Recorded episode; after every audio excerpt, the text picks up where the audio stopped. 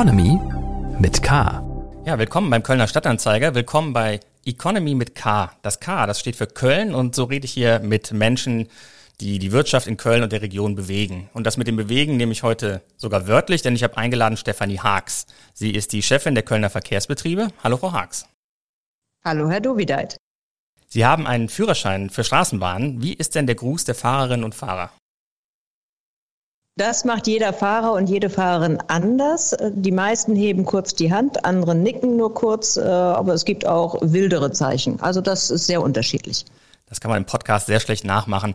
Deswegen würde ich jetzt einfach mal damit einsteigen und Sie kurz vorstellen. Sie sind 54 äh, Jahre alt, in Lübeck geboren und dann sehr viel rumgekommen in Deutschland. Zunächst haben Sie als Steuerberaterin gearbeitet, dann für verschiedene Verkehrsunternehmen, unter anderem im Schwarzwald, in Karlsruhe, zuletzt dann in Stuttgart und jetzt seit zwei Jahren in Köln. Wo ist es denn am schönsten? In Köln, wo sonst? Die Antwort habe ich jetzt irgendwie erwartet. Sie haben zwei erwachsene Töchter und fahren gern Motorrad und haben eine erstaunliche persönliche Bestleistung im 800-Meter-Lauf von 2 Minuten 14. Das ist doch ganz gut, oder? Kommt auf den Blickwinkel drauf an. Also ich war mit der Leistung zufrieden. Ich finde, das ist okay. Ähm, wenn Sie natürlich europäische oder deutsche Spitze anstreben, dann ist das äh, ja vertretbares Mittelmaß. Und Köln-Marathon, wäre das mal was für Sie? Nein, ich bin keine Marathonläuferin. Also bis 10, 15 Kilometer laufe ich alles. Ich bin lieber jemand, der etwas schneller läuft und dafür etwas kürzer. Und Sie wohnen in Neu-Ehrenfeld, das ist ziemlich nah zur Zentrale der KVB in der Scheidweiler Straße. Gehen Sie denn da zu Fuß oder nehmen Sie die Bahn? Die 13 fährt da, glaube ich. Genau, da fährt die 13. Also ich könnte auch mit der 5 eine Station fahren bis Nussbaumer Straße, dann umsteigen die 13 und dann zur KVB fahren. Ja. Ähm, aber ich fahre meistens mit dem Auto, dann voll elektrisch, fahre aber auch mit der 13, dann eben, wenn nur Straße Gürtel steige ich ein und dann hier am ähm, am Aachener Straße Gürtel wieder aus. Oder ich laufe den ganzen Weg zu Fuß. Das sind dreieinhalb Kilometer oder drei Kilometer, glaube ich, sogar nur. Ähm, das heißt, es ist keine wirkliche Entfernung, wo man eigentlich ein Verkehrsmittel braucht. Sie kennen sich aber aus mit dem Zusammensein der verschiedenen Verkehrsträger. Sie sind jetzt die Chefin von fast 4000 äh, Mitarbeiterinnen und Mitarbeitern und zu Ihren Aufgaben im Vorstand äh, gehört der Betrieb, die Wartung der Bahnen, der Bau neuer Strecken. Welche Erfahrung aus Ihrer Vita hilft Ihnen am meisten, um mit diesem großen Spektrum an Aufgaben klarzukommen? Das sind sicherlich mehrere Dinge, die da helfen. Zum einen, dass ich in zwei unterschiedlichen Verkehrsunternehmen, auch integrierten kommunalen Verkehrsunternehmen schon gearbeitet habe. Das heißt, die sehr vergleichbar sind, aber äh, ein bisschen kleiner, ein bisschen anders strukturiert. Dadurch hat man mal so einen Mehrfachblickwinkel drauf. Dann habe ich ein großes Zahlenverständnis. Das hilft, mhm. glaube ich, auch sehr. Und dann bin ich sehr gerne mit Menschen zusammen, glaube, kann Menschen auch gut verstehen, bin, halte mich für empathisch und dadurch weiß ich auch, äh, ne, weiß es ist übertrieben, dadurch kann ich auch einschätzen, meine ich einschätzen zu können, was denn Fahrgastwünsche vielleicht sind und auch, äh, wie man mit, mit der Belegschaft, sprich mit den Kollegen und Kolleginnen umgeht, denn letztendlich in einem Dienstleistungsunternehmen ist der Erfolgsfaktor immer äh, die eigene Belegschaft. Okay, ähm, es gibt so viele Herausforderungen, Sie haben einige davon eben angesprochen. Ich möchte mit einem relativ kleinen Vorfall eigentlich starten. Kennen Sie den Monolithen von Weidenpesch? Selbstverständlich kenne ich den. Der war ja in der Presse. Und dann muss ich das aber kurz nochmal schildern. Vielleicht haben es nicht alle mitbekommen. Da hat die KVB auf einen Radweg an der Neusser Straße einen Strommasten mitten auf einen Fahrradweg gestellt, ohne dass eine Ausweichmöglichkeit ausgeschildert gewesen wäre. Wie kann denn sowas passieren? Ja, das ist jetzt ein bisschen arg verkürzt dargestellt, aber im Ergebnis leider nicht ganz unkorrekt. ähm, wir haben dort unsere Oberleitung äh, erneuert und dadurch wurden auch neue Maste erforderlich und ein Mast sollte genau da stehen, wo er jetzt steht. Allerdings sollte er dort erst stand stehen, wenn der Radweg dort nicht mehr lang führt. Ähm, und das Nachunternehmen, was damit beauftragt wurde, hat ihn halt dahingestellt. Das heißt, irgendwo in der Kette hat irgendjemand nicht so ganz beachtet, was, was wann zu tun ist. Das ist schiefgelaufen. Das ist echt schiefgelaufen. Aber der Eindruck, dass die KVB rücksichtslos gegenüber Fahrradfahrern ist, der ist richtig oder falsch? Absolut falsch. Also ich halte uns und ähm, unsere Kollegen und Kolleginnen im Fahrdienst für absolut rücksichtsvoll. Also wir sind mit sehr wachsamem Auge auf der Fahrstrecke unterwegs, wo ein Fahrgast kommen könnte oder wo ein Fahrradfahrer oder ein Fußgänger oder ein anderer Verkehrsteilnehmer unterwegs ist.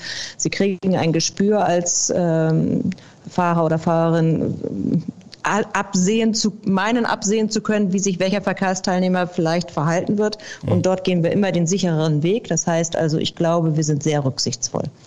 Sie haben in einem Interview vor ein paar Monaten einmal gesagt, nach einer Fahrt als Straßenbahnfahrerin, dass das Verkehrsverhalten mancher Fußgänger und Fahrradfahrer verbesserungswürdig sei. Da ist es nicht so gut angekommen, dass Sie die Autofahrer nicht genannt haben. Na, ich habe ja noch ganz andere Verkehrsteilnehmer auch nicht genannt. Das war halt den, dem einen Tag Fahrdienst geschuldet, wo ich ein paar Erfahrungen hatte, wo äh, genau diese äh, Verkehrsteilnehmer, nämlich zwei, drei Fußgänger waren es und drei Radfahrer, sich sehr merkwürdig verhalten hatten. Aber ansonsten ist es natürlich so, dass jeder Verkehrsteilnehmer äh, eigentlich sich an die Verkehrsordnung halten sollte. Aber selbst im Stadtrat sind Sie jetzt mit einer Koalition äh, konfrontiert, die, was die Verkehrspolitik angeht, sehr unterschiedliche Auffassungen hat. Die Grünen tendenziell pro Radfahrer, pro ÖPNV. Die CDU hat immer doch noch ein bisschen auch das Herz für den Autofahrer. Wie kommen Sie auch noch als Nicht-Kölnerin mit dieser Gemengelage in der Kölner Politik klar?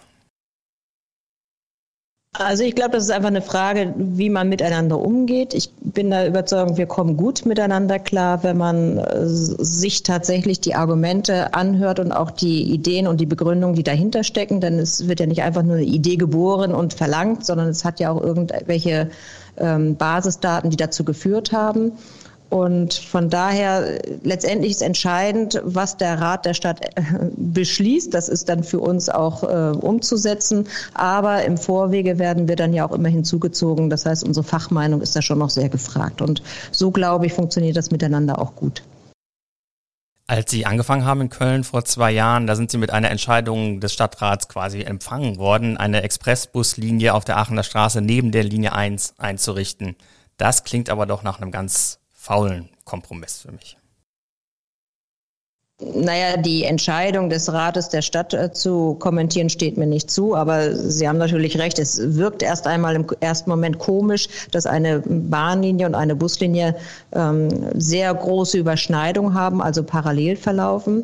Die Buslinie ist aber ja als Ergänzung, vorübergehende Ergänzung und Verstärkung gedacht, bis tatsächlich die Ost-West-Achse umgesetzt wird. Und von daher ähm, im, im Rahmen von Luftreinhaltevorschriften und so weiter hat die Linie auch noch geholfen. Äh, dass keine Fahrverbot, also als ein kleiner Aspekt ähm, in, im ganzen Paket, dass Fahrverbote äh, ausbleiben konnten. Also von mhm. daher hat sie auch ihre Daseinsberechtigung, aber natürlich aus einem anderen Grund heraus. Sie ist übergangsweise eingeführt worden, hat am Ende eine andere Linienführung. Sie führt ja direkt zum Bahnhof. Von daher auch sicherlich den einen oder anderen Weg, der jetzt umsteigefrei vollzogen werden kann für den Fahrgast. Aber äh, ja, äh, ja, über am das Ende Projekt, entscheidet der Rat. Über das Projekt aus Westachse sprechen wir später nochmal etwas äh, genauer. Vielleicht nochmal mhm. ähm, zur Politik. Ihr Aufsichtsratschef Lino Hammer, der ist bei den Grünen. Macht das für ein ÖPNV-Unternehmen leichter oder vielleicht schwerer, weil die Anforderungen besonders groß sind? Na, ich glaube, jeder Aufsichtsratsvorsitzende hat seine Vorstellung und ist hoffentlich auch anspruchsvoll. Ansonsten äh, wäre es ja ein bisschen komisch. Und das hat in erster Linie nicht unbedingt was mit der Fraktion oder Partei oder politischen Grundeinstellung zu tun, sondern was mit der Person an sich zu tun. Und in Lino Hammer haben wir jemanden, Gott sei Dank, der sehr aufgeschlossen ist, äh, was den ÖPNV anbelangt, natürlich auch was den Fahrradverkehr anbelangt. Aber wir sehen uns ja auch als Partner innerhalb des Umweltverbundes und nicht als Feinde. Im Gegenteil. Also ähm, im Umweltverbund gehört äh, Fahrradverkehr genauso dazu wie der ÖPNV und damit die KVB. Mhm. Sie sind quasi an Ihrem zweiten Arbeitstag bereits im berühmtesten Zug Kölns mitgefahren, dem Rosenmontagszug. Wie hat das denn geklappt, so schnell ohne Kölschen Klüngel? Das klappt eigentlich ganz gut, denn es gibt ja sehr, sehr viele Karnevalsvereine in Köln, logischerweise. Und einer ist auch bei der KVB und äh, dieser hat auch immer, ist immer äh, teilnehmendes äh, Teil oder nimmt teil am Rosenmontagsumzug mit einem Wagen und mit mehreren Mitgliedern. Und ein Vorstand, mindestens ein Vorstand der KVB ist auch immer mit auf dem Wagen. Also von daher, wenn man Mitglied in diesem Verein ist, was ich selbstverständlich bin, ähm, dann kommt man auch auf diesen Wagen als Vorstand drauf. Oder man kann sich auch so als äh, Teilnehmer im, im, sogenannten Fußvolk, ich weiß jetzt gar nicht, wie, die, wie der genaue Begriff ist, kann man sich ja auch bewerben. Also auch da kann man mitlaufen. Das ist jetzt äh, kein Privileg für einzelne Personen innerhalb des Unternehmens, sondern hängt natürlich ganz klar von der Mitgliedschaft im Verein und dann auch vom, von dem, was man selbst will, mit ab. Wo sind Sie denn sonst noch alles Mitglied geworden, um in Köln akzeptiert zu werden? Nirgends. Sehr gut. Äh, sind Sie denn bereit für den ultimativen Karnevalstest? Karnevalstest, okay. Also etwas, wo ich durchfallen werde, aber gut. Ich spiele Steht man mir als Emil vielleicht zu. Es gibt ein großes Potpourri an Liedern, in denen die KVB thematisiert wird. Ich würde mal tippen, es gibt kein Nahverkehrsunternehmen, über das mehr Textzeilen geschrieben wurden als die KVB. Ich spiele mal zwei Lieder an und Sie versuchen entweder den Titel oder die Interpreten zu erraten. Ich leg mal los. Wir zum FC Köln und wir zum KC. Wir trinken jene Kölsch und wir fahren KVB. Und? Ich tippe äh, mit einer 50% Chance auf Blackfoes. Das war 50% daneben. Es waren die Höhner in äh, Viva Colonia. Und dann einen noch. Bin Fahrer bei der KVB.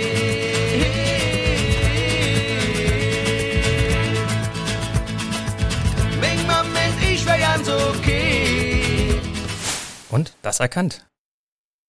Ich habe das Lied schon gehört, selbstverständlich. Ich bin Fahrer bei der KVB, aber äh, ich bleibe bei, meiner bei meinem 50%-Joker Blackfoes. Fast, es waren die Pavaya. Aber Blackfoes haben auch mehrere Lieder geschrieben, in denen die KVB thematisiert wird. Das ist klar. Ich erspare Ihnen übrigens den Straßenbahnsong von Marie-Louise Nikuta und heute fährt die 18 bis nach Istanbul von Jürgen Milski. Fragengewitter. So, steigen wir ein ins Fragengewitter. Da werden zwei Begriffe gegeneinander gestellt und Sie geben spontan eine Einschätzung, welcher Ihnen näher liegt. Kölsch oder Wein? In Köln Kölsch. Fleisch oder vegan? Fleisch. Oper oder Stadion? Stadion. FC oder Fortuna? FC. Rheinauhafen oder Schelsig? Schelsig. Wir kommen ein bisschen Richtung Businesswelt. Android oder iPhone? Android. Freizeit oder Überstunden? Beruflich, privat. Tatsache oder äh, Fantasie? Tatsache. Nehmen wir Tatsache Überstunden. Ja. Wenn Sie sogar am Wochenende extra Touren fahren mit der Bahn, wie ich gehört habe. Das ist keine Überstunde. das ist Freizeit, okay. Zoom oder Teams? Teams. Autoritär oder agil? Agil. Kölscher Klüngel oder Ausschreibung? Ausschreibung. Wir sind ein öffentliches Unternehmen. Der war einfach. Sparen oder prassen? Sparen.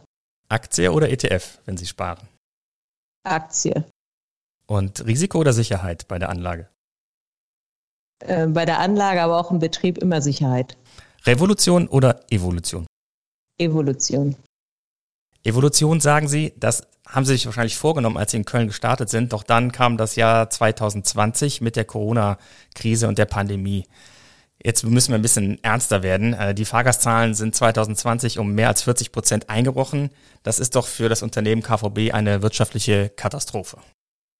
Ja, das ist eine echte Tragödie, muss man schon so sagen. Ein Trauerspiel. Ähm, aber ich glaube, da, da, gibt es äh, viele Unternehmen und viele Bereiche, die noch viel härter getroffen sind und wurden als die KVB. Denn wir haben das große Glück, dass wir im letzten Jahr den ÖPNV-Rettungsschirm hatten. Damit konnten nahezu alle Mindererlöse ausgeglichen werden. Wir sind nur um wenige Millionen an unserem Wirtschaftsplan vorbeigeschraubt im letzten Jahr und man kann guter Hoffnung sein, dass es auch in diesem Jahr wieder einen ÖPNV-Rettungsschirm gibt. Zumindest hat sich die Verkehrsministerkonferenz mal dazu committed. Ähm, mhm. Aber was der Bund macht, müssen wir abwarten. Das heißt, das letzte Jahr war schlimm, aber wirtschaftlich ähm, durch den ÖPNV-Rettungsschirm getragen worden. Dieses Jahr können wir hoffen, dass es oder zeichnet sich ab, dass es ähnlich gut sein könnte. Nächstes Jahr und die Folgejahre, das werden die Herausforderungen. Wir haben vor einigen Wochen in unserem Aufsichtsrat unsere Strategie für die nächsten zehn Jahre vorgestellt. Das ist eine Wachstumsstrategie. Der Aufsichtsrat unterstützt das. Das steht auch für eine Verkehrswende, so wie auch die Politik in Köln, Gott sei Dank. Aber das ist mhm. natürlich auch mit erheblichen Investitionen verbunden. Und wenn dann die Einnahmen rückläufig sind, das heißt, unser Ergebnis dauerhaft, äh, wir sind ja defizitär, noch mhm. defizitärer wird, ist das äh, für den Konzern und damit auch für die Stadt schon eine große Herausforderung. Das auf jeden Fall. Ja, selbst im Jahr 2019, das war ja noch ein äh, normales Jahr, sage ich jetzt mal in Anführungszeichen, da hat die KVB etwa 100 Millionen Euro städtische Zuschüsse bekommen. Jetzt gibt's die Rettungspakete, um die Zuschüsse zumindest nicht noch größer werden zu lassen, die städtischen. Aber das kann doch nicht der Ehrgeiz als Vorstandschefin sein, ein Unternehmen zu führen, das 100 Millionen Zuschuss braucht. Ja, da muss man mal ein bisschen, äh, also es ist ja nicht so, dass wir defizitär arbeiten, weil wir äh, denken, ähm, was kostet die Welt, irgendjemand wird schon zahlen, ja. sondern es hängt ja damit zusammen, dass unsere Preise, sprich die Tarife, politisch gebildet werden. Die sind halt nicht auskömmlich. Und wenn ich nur eine, äh, eine Kostendeckung durch den Fahrpreis, durch die Fahrpreise habe von 60, 65 Prozent, müssen die anderen ähm, Kostenbestandteile ja auch refinanziert werden. Teil davon können wir auch noch durch andere Dinge, Drittgeschäfte, Projekte oder andere Fördermittel, öffentliche Zuschüsse finanzieren, so dass wir am Ende des Tages einen Kostendeckungsgrad haben von 75 Prozent. Und die verbleibenden 25 Prozent, ähm, also grob gerechnet überschläge ich jetzt, die verbleiben dann tatsächlich innerhalb des Konzerns und sind durch die anderen Konzerngesellschaften auszugleichen. Und wenn man unser Leistungsangebot ausweitet, wenn man also eine Verkehrswende möchte und äh, die Rahmenbedingungen die gleichen bleiben, dann ist es logisch, dass wir mit jeder Verkehrs Angebotserweiterung auch unser Defizit erhöhen. Ähm, Natürlich äh, gucken wir, wo wir selbst auch wirtschaftlicher werden können und äh, sind jetzt gerade dabei, unsere Prozesse komplett einmal auf den Kopf zu stellen, um zu gucken, wo kann man da noch was rausholen. Aber äh, es 100 Millionen werden es nicht. Nein, nein, genau. Es wird äh, bei weitem nicht reichen, dass wir jemals äh, eine schwarze Null hinkriegen oder sowas. Also man muss, man muss sich davon befreien, dass jemand, der ein, ein Minusergebnis erzielt, nicht wirtschaftlich sein könnte. Also das eine schließt das andere nicht aus, wenn ich tatsächlich eine Erlösstruktur habe, die politisch gebildet wird. Mhm. Sie haben eben gesagt, die Tarife sind nicht auskömmlich. Jetzt kostet der Einzelfahrschein in Köln drei Euro und das ist schon eher so die obere Grenze in Deutschland.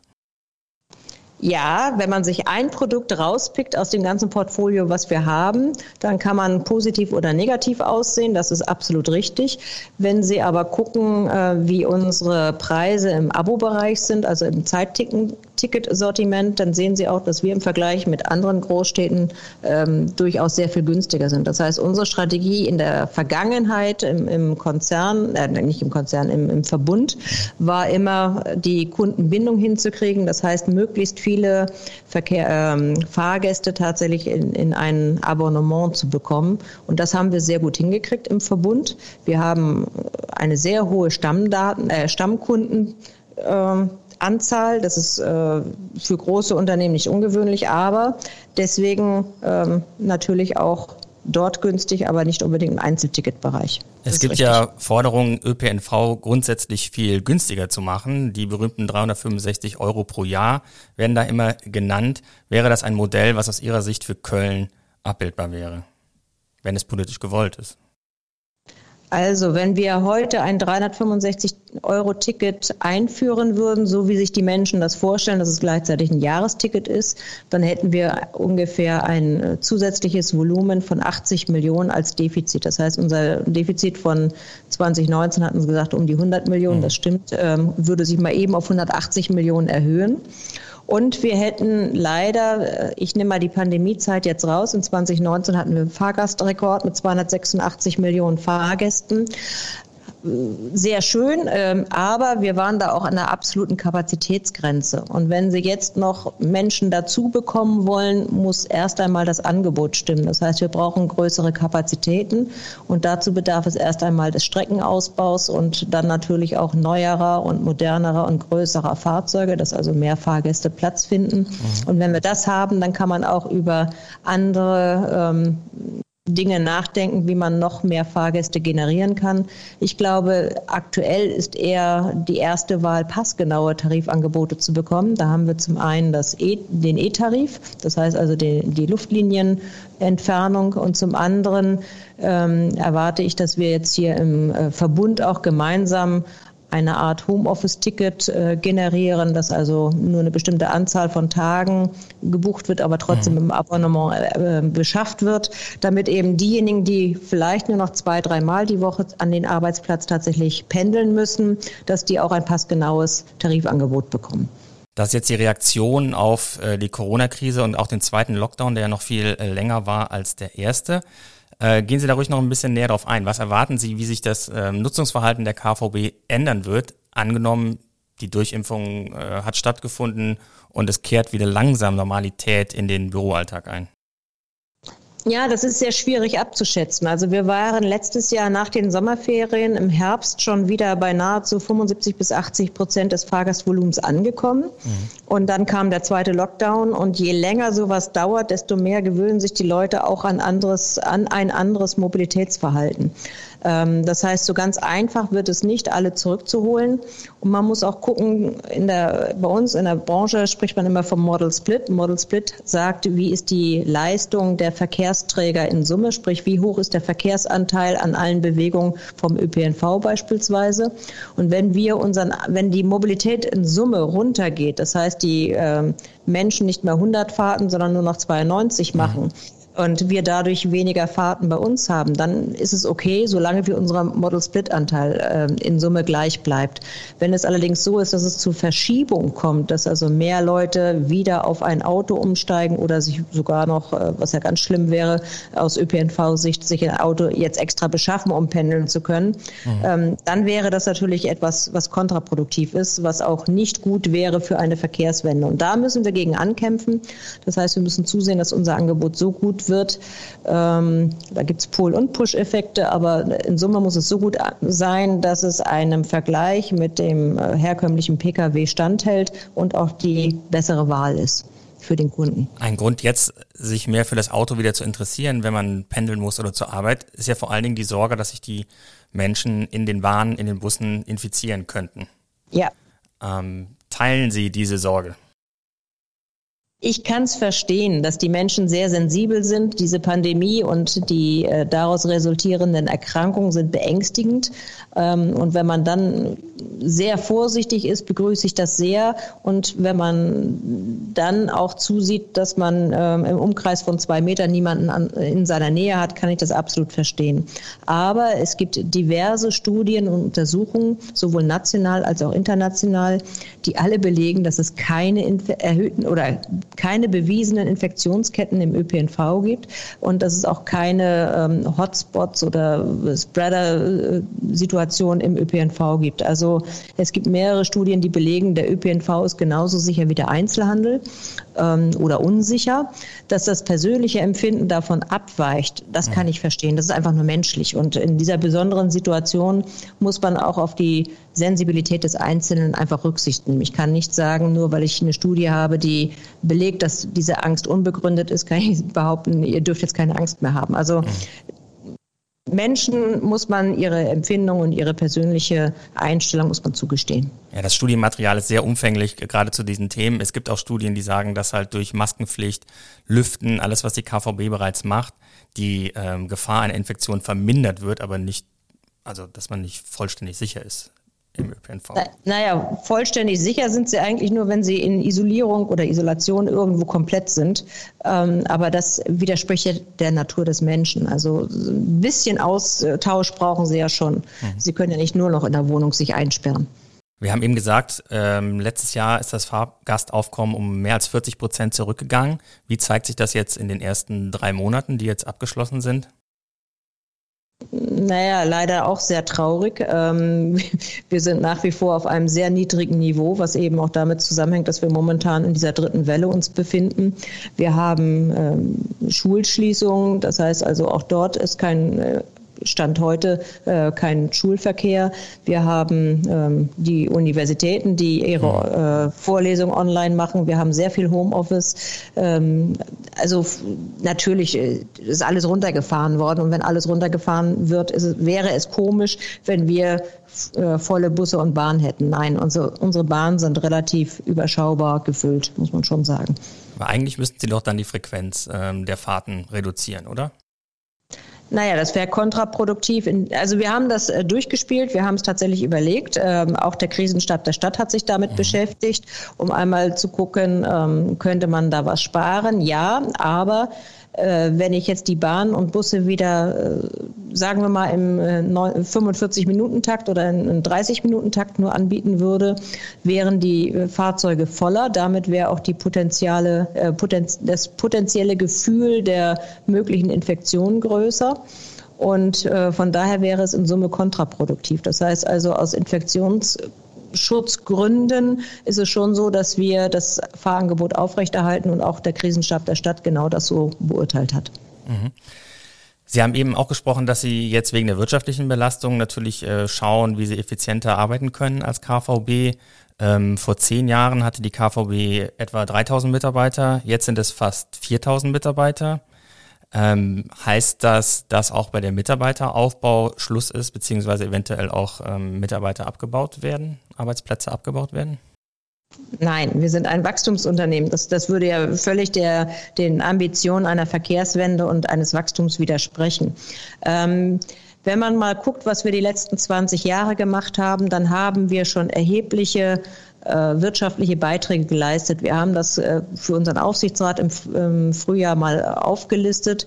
Äh, wir haben tatsächlich zwei, Restrukturi zwei Restrukturierungsprogramme gehabt und wir haben auch nochmal ein Einsparprogramm gehabt. Da sind wir insgesamt auf eine Verbesserung von 41 Millionen, also knapp über 41 Millionen gekommen pro Jahr. Mhm. Wir hatten aber gleichzeitig im, im gleichen Zeitraum Angebotserweiterung und Qualitätsverbesserung, also sei es mehr Servicepersonal und ähm, dergleichen, was auch gefordert wurde. Das hatte ein Volumen von 47 Millionen. Das heißt, wir haben zwar ähm, über 40 Millionen eingespart. Aber da wir in, in einem größeren Volumen auch Angebotsverbesserung und äh, Qualitätsverbesserung vorgenommen haben, fiel das nicht groß nach außen hin auf. Aber am Ende des Tages hat uns etwas, was normalerweise 47 Millionen kosten würde, unterm Strich dann nur in in Anführungsstrichen 5 Millionen gekostet. Ähm, und das sieht man natürlich nicht, wenn man sich nur das Ergebnis anguckt. Man muss auch ein bisschen vergleichen, was, diese, was äh, an Leistung diesem Ergebnis gegenübersteht. Ähm, von daher werden wir auf keinen Fall irgendwelche Restrukturierungsprogramme laufen. Das wäre kontraproduktiv mhm. laufen lassen. Aber nichtsdestotrotz kann man immer mal gucken, ob nicht durch Digitalisierung der ein oder andere Prozess anders abgebildet wird und wie man dort vielleicht besser werden kann.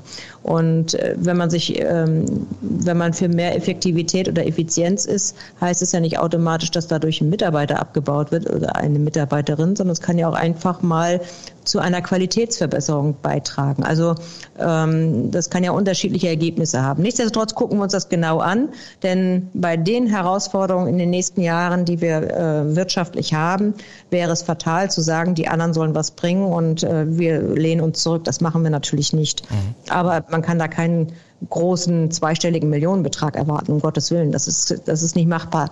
Dafür haben wir in den letzten 20 Jahren schon zu viel ähm, tatsächlich äh, restrukturiert und geguckt, wo man was einsparen kann, dass das aus meiner Sicht so nicht mehr zu erwarten wäre. Sie antworten so ausführlich, als wären Sie gut vorbereitet auf so eine Frage. Kann ich daraus schließen, dass es diese Anfragen zum Beispiel aus Richtung des Aufsichtsrats vielleicht schon gegeben hat? Selbstverständlich, sowohl der Eigentümer, ähm, also Gesellschafter, Stadt als auch äh, Konzern, als auch der Aufsichtsrat wollen natürlich wissen, wie die finanzielle und wirtschaftliche Entwicklung ist mhm. und wie der Eigenbeitrag aussehen könnte. Also da das ist, ist ja auch die Aufgabe eines Aufsichtsgremiums, sich damit zu befassen, aber natürlich auch des Gesellschafters zu gucken, wie kann man denn die Verkehrswende dauerhaft finanzieren.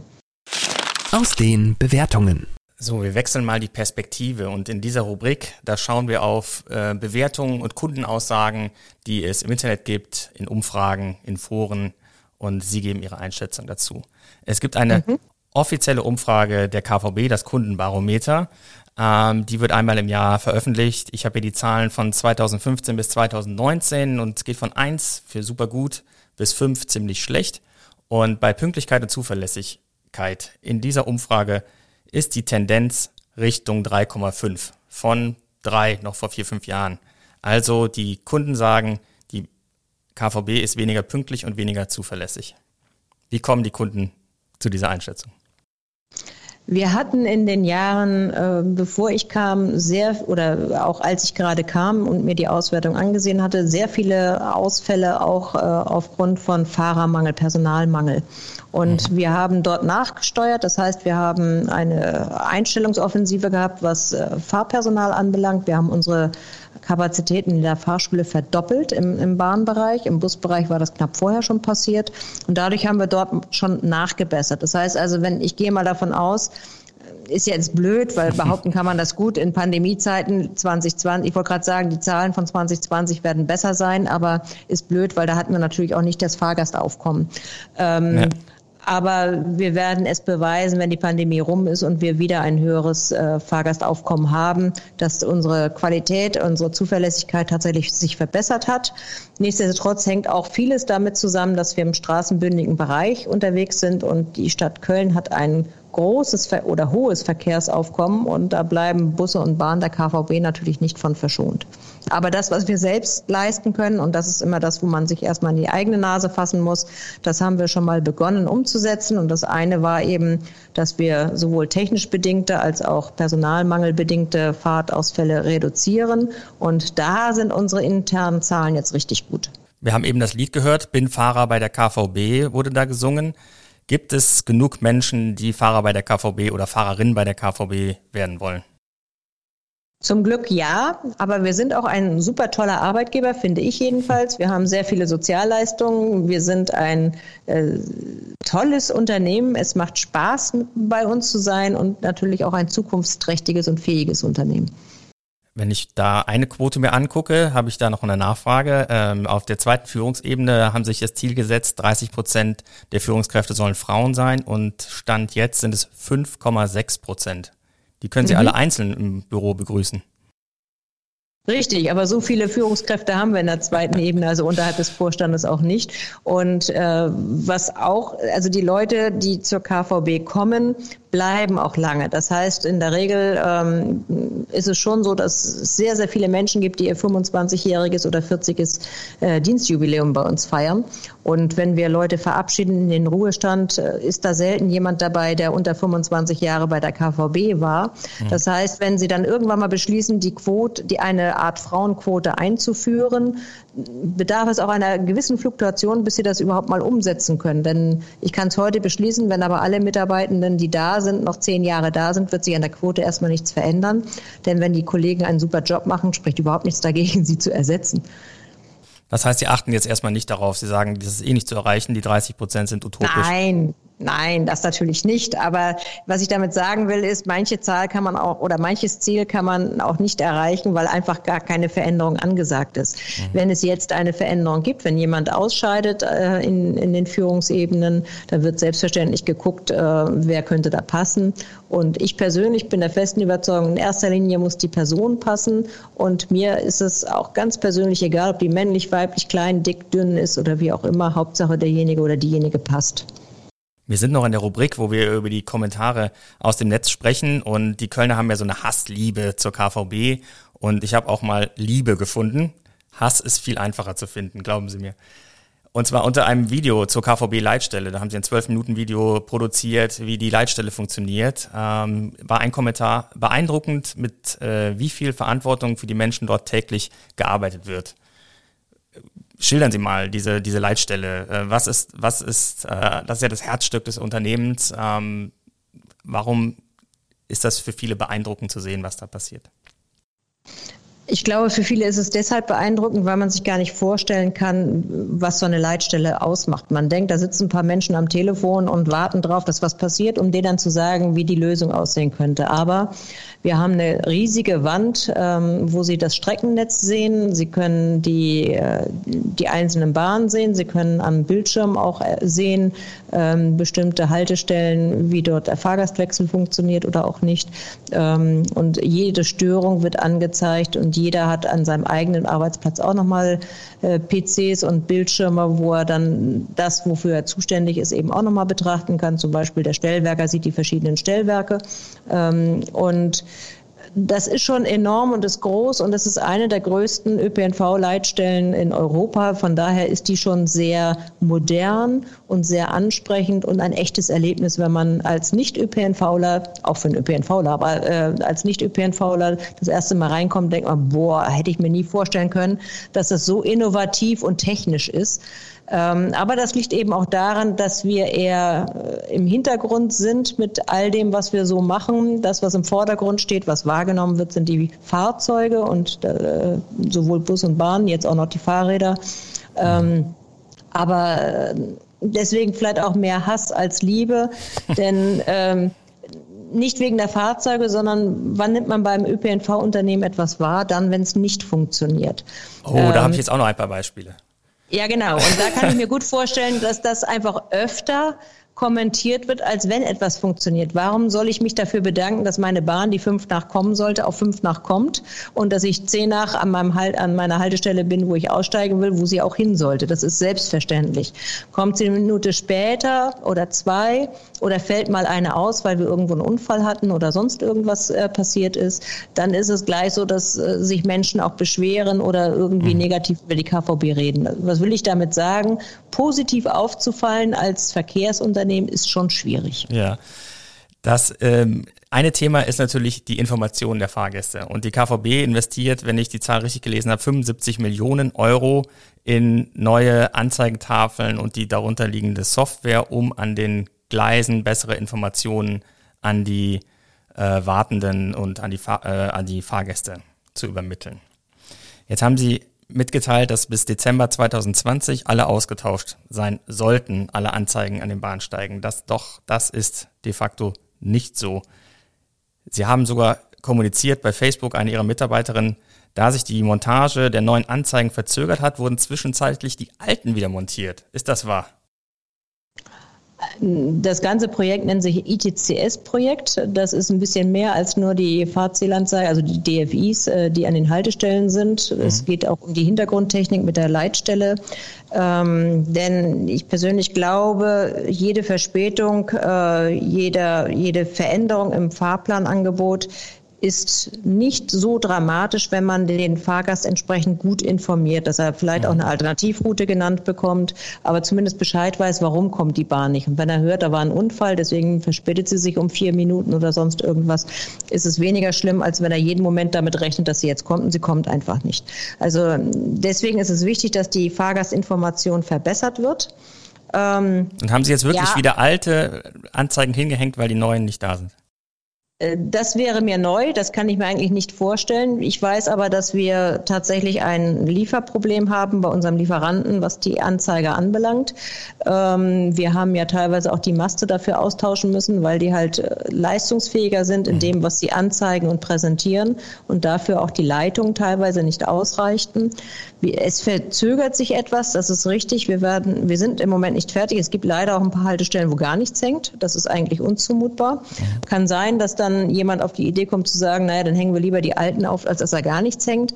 Aber normalerweise sind die in der Verpflichtung, also der Unterlieferant ist in der Verpflichtung, uns die ähm, Anzeige auch tatsächlich zu liefern und aufzustellen. Es sollte eigentlich alles schon geschehen sein. Wir haben jetzt die Zusage, dass es im April passiert. Das heißt, ähm, hat er Glück, das sind noch äh, 18 Tage, aber dann sollte es eigentlich auch passiert sein. Wo Sie gerade Lieferprobleme von Lieferanten ansprechen, da komme ich jetzt auf die Elektrobusse zu sprechen. Sie haben 53 Stück äh, bestellt bei VDL in Holland. Die ersten sollten im Dezember äh, gekommen sein. Auch von denen ist noch keiner da. Haben Sie Pech mit den Lieferanten oder was ist los mit diesen Bussen?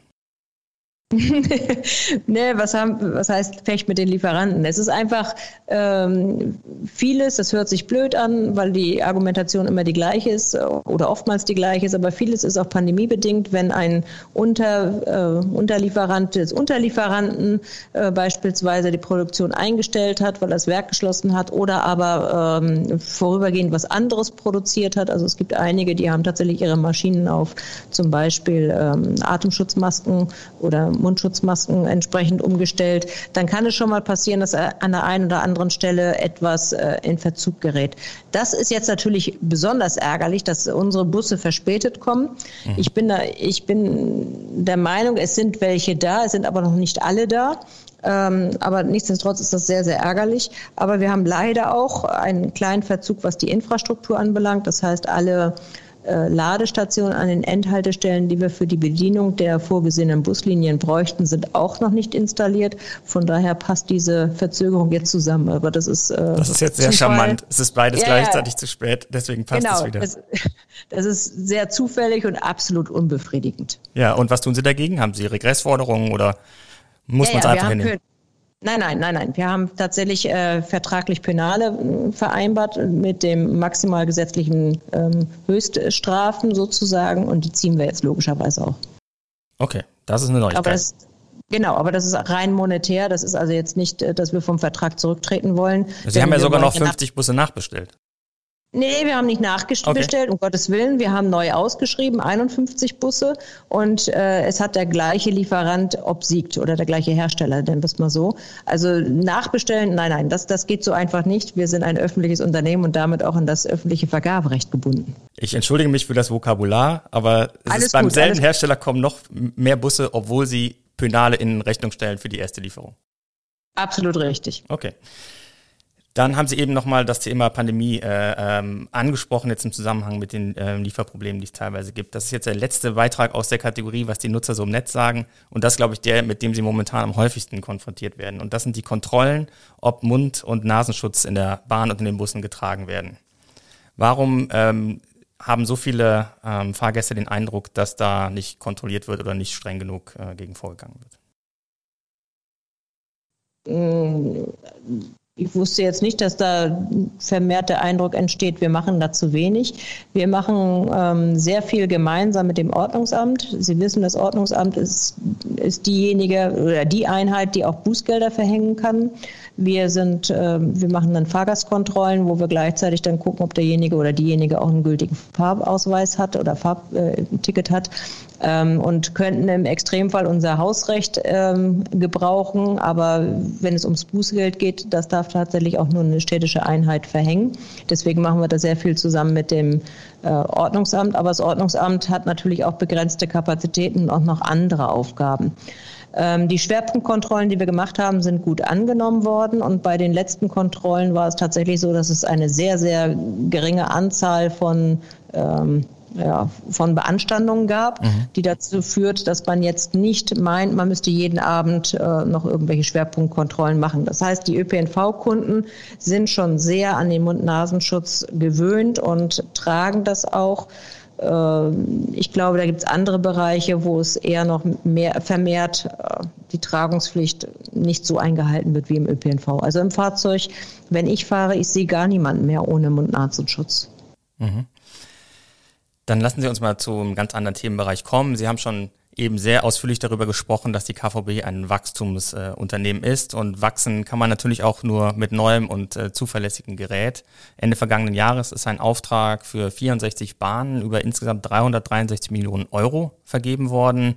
Wie kann sich die KVB das eigentlich leisten? Wir haben ja eben darüber gesprochen, äh, wie angestrengt die Finanzsituation ist, wie groß das Defizit, wie können Sie 363 Millionen Euro in Neubahnen investieren? Naja, wir haben ja gar nicht so die große Auswahl. Wir müssen ja irgendwann mal unsere Fahrzeuge, damit wir unser Fahrplanangebot aufrechterhalten können, auch ersetzen. Die sind in ein Alter gekommen, wo sie, wo es absehbar ist, dass sie nicht mehr lange fahren werden. Teilweise aus den 80er Jahren, die meisten ähm, Ende 80er, Anfang 90er Jahre. Die Niederflurbahn, die Sie jetzt gerade angesprochen haben, das ist der NF12. Ähm, das wird über ein Gesellschafterdarlehen finanziert. Das heißt, die Stadt gibt uns ein Darlehen was wir selbstverständlich zu marktüblichen Konditionen auch äh, bezahlen. Das, da sind wir sehr froh drum, dass wir hier tatsächlich äh, immer Menschen mit am Tisch haben, die gemeinschaftlich nach der besten Lösung ringen, nach der wirtschaftlichsten Lösung für den Gesamtkonzern Stadt, sag ich, nenne ich es jetzt mal. Das heißt also, die Kämmerei äh, ist sowohl mit involviert wie der SWK-Konzern als auch natürlich die Finanzabteilung oder der Finanzbereich, so muss ich es vielleicht besser formulieren, von der KVB. Mhm. Es gibt noch sehr viele weitere Großprojekte, bei denen äh, die KVB in Anspruch genommen werden wird. Also wir haben jetzt zum einen mal die Baustelle am Weidmarkt. Das ist die berühmte Nord-Süd-U-Bahn, wo das Stadtarchiv eingestürzt war im Jahr 2009. Ähm, diese Baustelle soll 2028, vielleicht 2029 fertig sein. Ähm, dann gibt's äh, den weiteren Ausbau der Nord-Süd-Bahn. Es gibt die Stadtbahn zwischen Deutz und Mülheim, die gebaut werden soll, der Ausbau der Ost-West-Achse, die Linie 1 soll nach Niederaußen verlängert werden. Die Linie 13 vom Sülzgürtel bis zum Rhein. Die, die Liste ist so lang. Ist das nicht eine Überbeanspruchung an die, an die Ressourcen? Wir bereiten uns darauf vor. Das heißt, wir stellen sehr viele Menschen auch gerade im Bereich Fahrweg ein. Das ist also der, der Infrastrukturbereich, der von meinem Kollegen geleitet wird im Vorstandsbereich. Mhm. Ähm, um das, um, um diesen Herausforderungen auch tatsächlich gewachsen zu sein. Ja, das ist ein, ein sehr ambitioniertes Ziel, was die Roadmap der Stadt hinterlegt hat, aber das ist ja in Absprache erfolgt und deswegen, wenn man sich das genauer anguckt, sieht man auch, dass es unterschiedliche Beginnzeiten gibt, damit eben die Hauptphase von den Aktivitäten der, ich nenne es jetzt mal KVB, nicht alle in einem Jahr sind, sondern sich auch ein bisschen verziehen. Natürlich ist es so, dass dann teilweise ein paar Inbetriebnahmen nahezu gleichzeitig sein äh, zu sein scheinen. Also im Jahre 2027 ist mal geplant, dass da relativ viel gleichzeitig passiert. Aber es hängt eben auch damit zusammen, wann man beginnt. Also ja, das mhm. ist eine große Herausforderung. Es sind viele Bauvorhaben, aber ich glaube, wir wollen die Verkehrswende und dann sollte man jetzt auch nichts mehr zu lange hinausschieben, denn ansonsten sind wir 2035 nicht weiter, als wir heute sind. Aber viele dieser Projekte, die brauchen ja eine Finanzierung auch vom Land über den sogenannten ÖPNV-Bedarfsplan. Und wenn ich das richtig sehe, kommt das Land da überhaupt nicht in die Gänge. Das ist vertagt worden auf 2023, der nächste ÖPNV-Bedarfsplan. Wie ist denn da überhaupt die Chance, an Mittel zu kommen bei den Projekten? Also die, die Chance auf äh, Fördermittel ist im Moment so gut, wie sie noch nie war. Das heißt, wir mhm. haben zum einen ähm, die Fördermittel für die Erneuerungsmaßnahmen bis 2030. Wir haben die GVFG-Mittel, die aufgestockt worden sind und äh, verstetigt worden sind. Im Moment ist es so, dass wir ähm, damit rechnen, dass rund ähm, äh, ich muss gerade überlegen von den Projekten, wir haben 2,5 Milliarden, die wir in den nächsten Jahren investieren wollen dass da ein Großteil auch tatsächlich über die äh, Fördermittel refinanziert wird. Also das sind mal, äh, ist schon ein großer Anteil, nennen wir es mal so. Ähm, sind ungefähr 24, 25 Prozent, was wir an Zuschüssen erwarten für diese ganzen Investitionen. Dann auch ein Teil Eigenmittel. Also das ist dann einfach auch aus äh, Abschreibung heraus refinanziert und dann natürlich über Gesellschafterdarlehen oder aber auch Fremdkapital am Markt da, da gehen wir dann über den SWK-Konzern. Aber die Förderlandschaft ist im Moment sehr gut und wir sind hier im Land NRW auch sehr gut bedient mit unserem Verkehrsminister, der sehr, ähm, man hat das Gefühl, sich sehr darum kümmert mit seinem Bereich, mit seinen Menschen, ähm, die dort tätig sind. Das heißt, also egal, ob ich jetzt Erneuerungsinvestitionen, Digitalisierungstöpfe nehme oder aber auch GVFG, sowohl Landes- als auch Bundes-GVFG, da sind äh, also ich würde nicht sagen, dass das Land nicht aus den Puschen kommt, sondern ich würde eher sagen, wir können froh sein, dass wir ein, ein so ähm, äh, so großzügiges äh, Verkehrs, äh, ähm, ja, Verkehrsbereich. Aber Land es gibt auch noch keine Zusage für diese großen Projekte, oder? Also ist ähm, na, es kommt drauf an. Je nachdem, in welchem Härtegrad die Planung ist, können Sie einen mhm. Antrag stellen oder eben auch noch nicht. Also bei einigen ist es zu früh. Wir haben aber alle Maßnahmen angemeldet und dann sind Sie je nachdem, in welchem, äh, welchem Zustand Sie gerade sind, ob wir in der Genehmigungsplanung sind oder ähm, schon weiter sind, ähm, sind Sie entsprechend auch in, in der Liste der äh, Vorhaben aufgelistet. Also sie sind entweder in der Kategorie A, B oder C.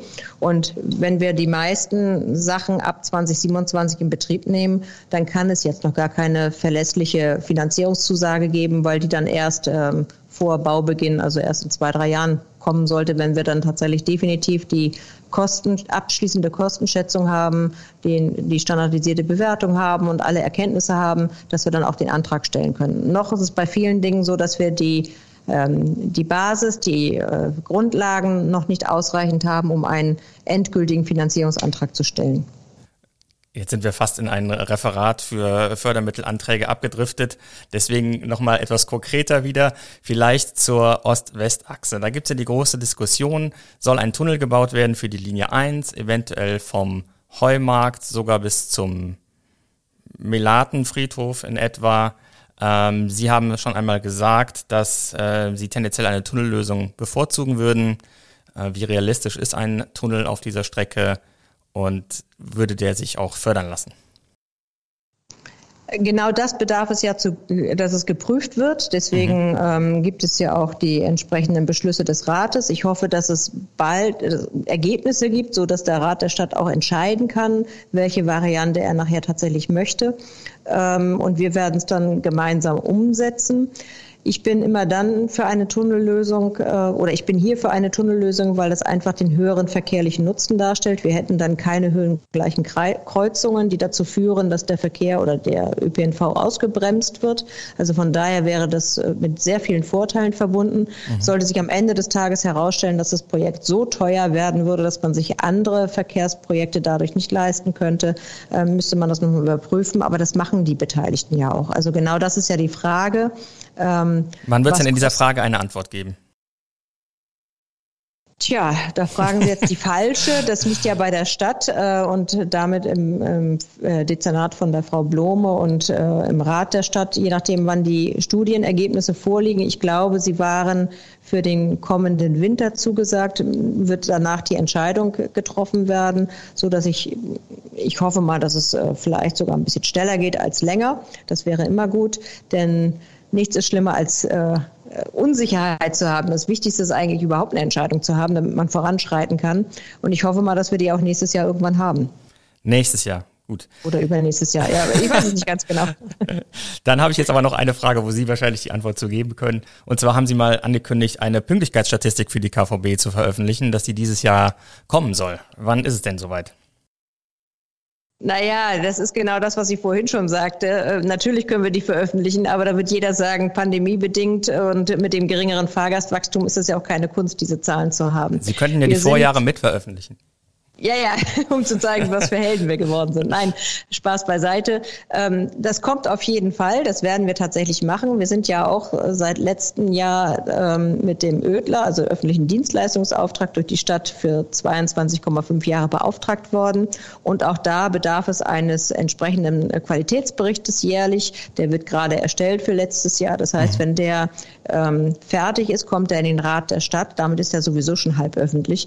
Und dann ist es selbstverständlich, selbstverständlich, dass wir auch zu den Zahlen, die wir da äh, berichten, stehen. Und wenn etwas nicht so gut ist, dann müssen wir halt besser werden. Ganz herzlichen Dank für dieses Gespräch, Frau Haags. Ich hoffe, es hat Ihnen ein bisschen Spaß gemacht. Wir haben, glaube ich, viel gelernt über die KVB und die Vielzahl der Themen, die die KVB beschäftigen.